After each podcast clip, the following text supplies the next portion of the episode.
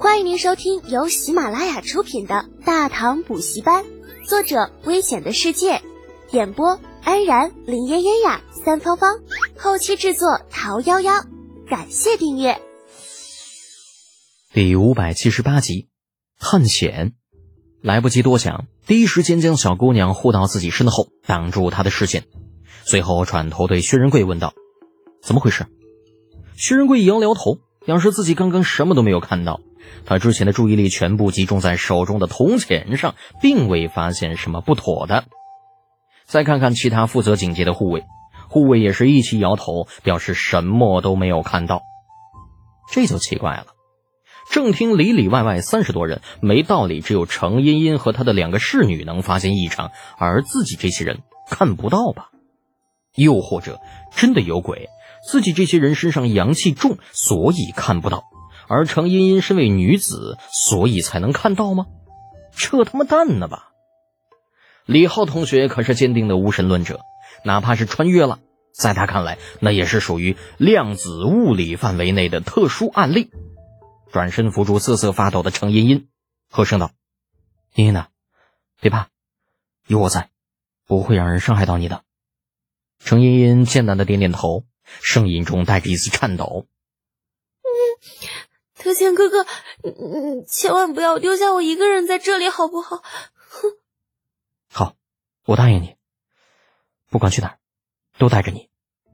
见平日里天不怕地不怕的程茵茵被吓得梨花带雨，李浩多少也是有些心疼。再怎么说，这也是他的女人，要欺负也只能自己欺负。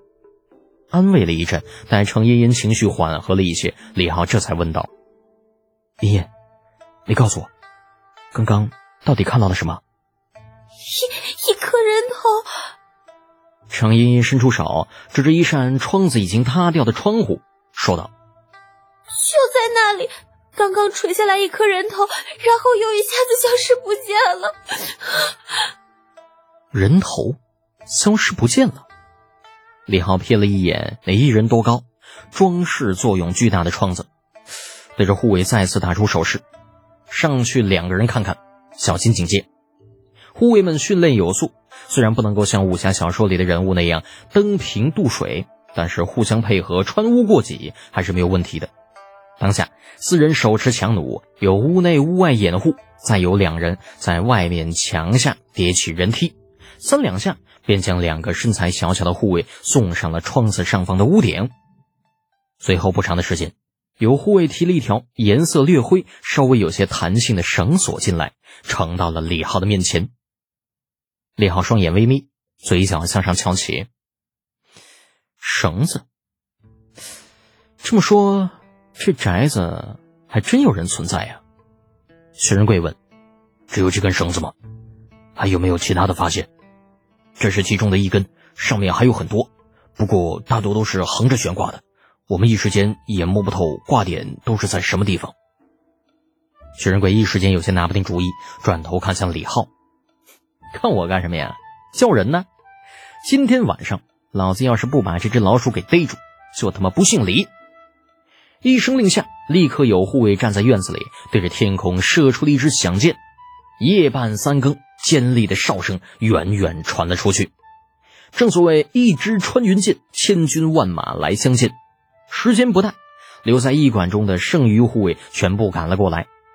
薛仁贵在门口对众人传达了李浩的命令：一半人上墙，另一半人搜索整个大宅，不管是人是鬼，反抗者格杀勿论。诺。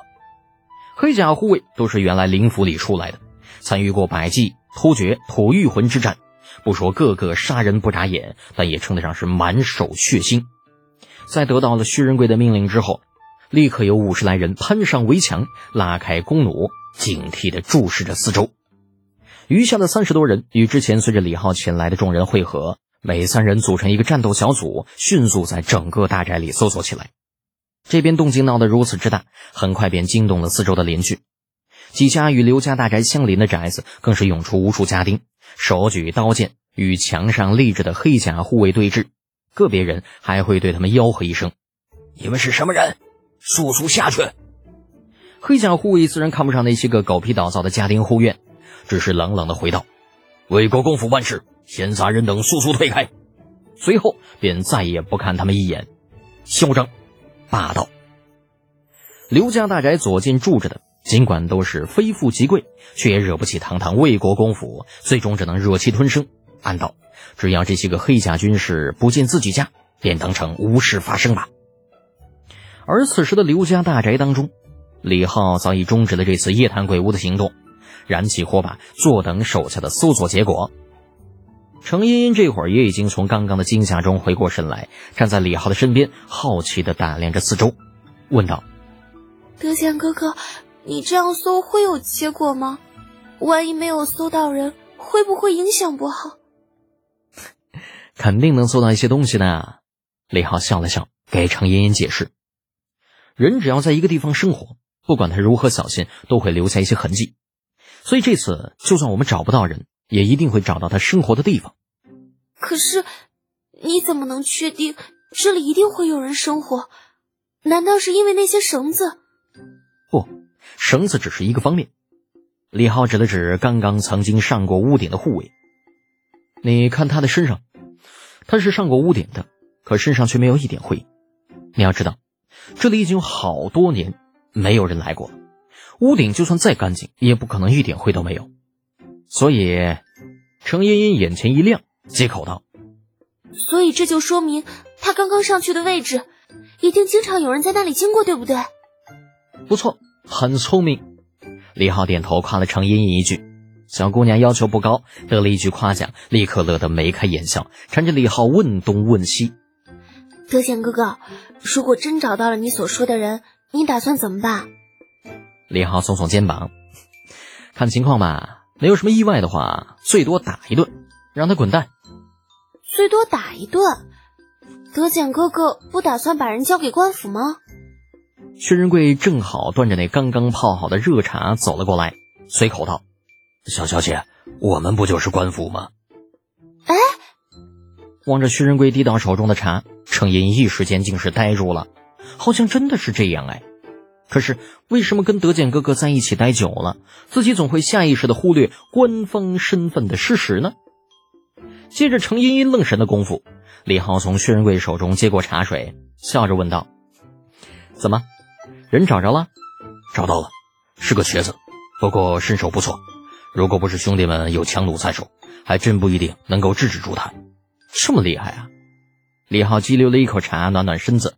见薛仁贵一副欲言又止的样子，转而问道：“怎么，出事了？”“呃，没，那倒是没有。嗯，不过刚刚咱们闹的动静不小，府衙那边派了人过来了，呃，好像李使君也来了，这会儿正被兄弟们拦在外面。”听说李湘被拦在了外面，李浩指着薛仁贵失笑道：“ 仁贵呀，仁贵，你现在这胆子可真是越来越大了啊！堂堂一府的刺史你都敢拦，就不怕人家？”一发狠，带兵把咱们这些人给灭口了呀！薛仁贵想要解释，李浩却摆手打断他：“行了啊，别解释，快点把人给请进来。哦，对了，顺便交代兄弟们一声，就说搜了一圈，什么都没找到。”诺。虽然不明白李浩最后的嘱咐是什么意思，薛仁贵离开之前还是应了下来。听众朋友，本集已播讲完毕，请订阅专辑。下集精彩继续哦！